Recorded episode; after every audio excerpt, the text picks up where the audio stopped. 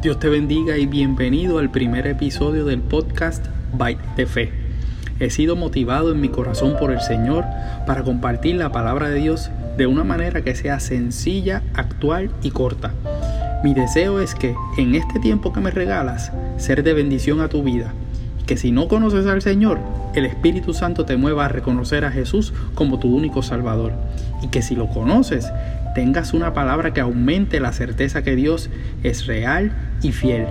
Solo necesitas creer en lo que no has visto, tener certeza en lo que esperas. Que el reino de Dios es semejante a un grano de mostaza, como dice Lucas 13, 18 y 19. Que lo que necesitas tener es un byte de fe. El tema para arrancar, las excusas por no ir a la iglesia. Muchas veces nos vemos en la dinámica que invitamos a alguien que conocemos a la iglesia. Entonces, de la misma manera que hacíamos antes de venir a los pies de Cristo, ellos también hacen.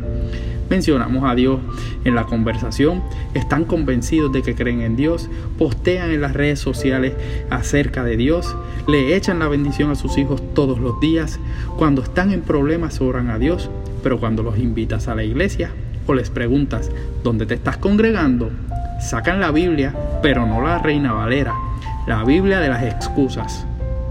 Que si lo que pasa es que los domingos es el día que yo saco para descansar, que lo que pasa es que yo iba antes a una iglesia y allí hubo unos problemas y por eso no he ido más.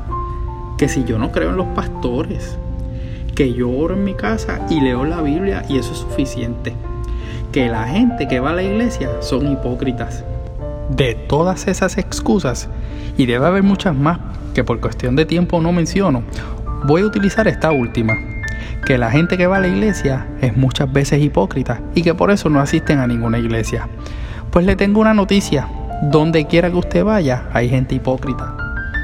En el trabajo, en la escuela, en la universidad, en el supermercado, en los pubs, en las fiestas y hasta en la misma familia.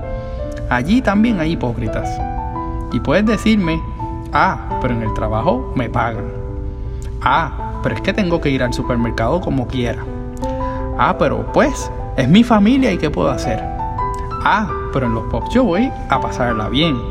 Fantástico. Pero para todos esos peros, te tengo otro pero. Pero en la iglesia tienes la oportunidad de que libre de distracciones y con un gran grupo de personas que sí buscan al Señor en espíritu y en verdad, como nos dice Mateo, allí donde dos o tres reunidos en su nombre, allí Él estará. Como nos dice el Salmo 22.3, nos dice que Él habita en medio de la alabanza de su pueblo.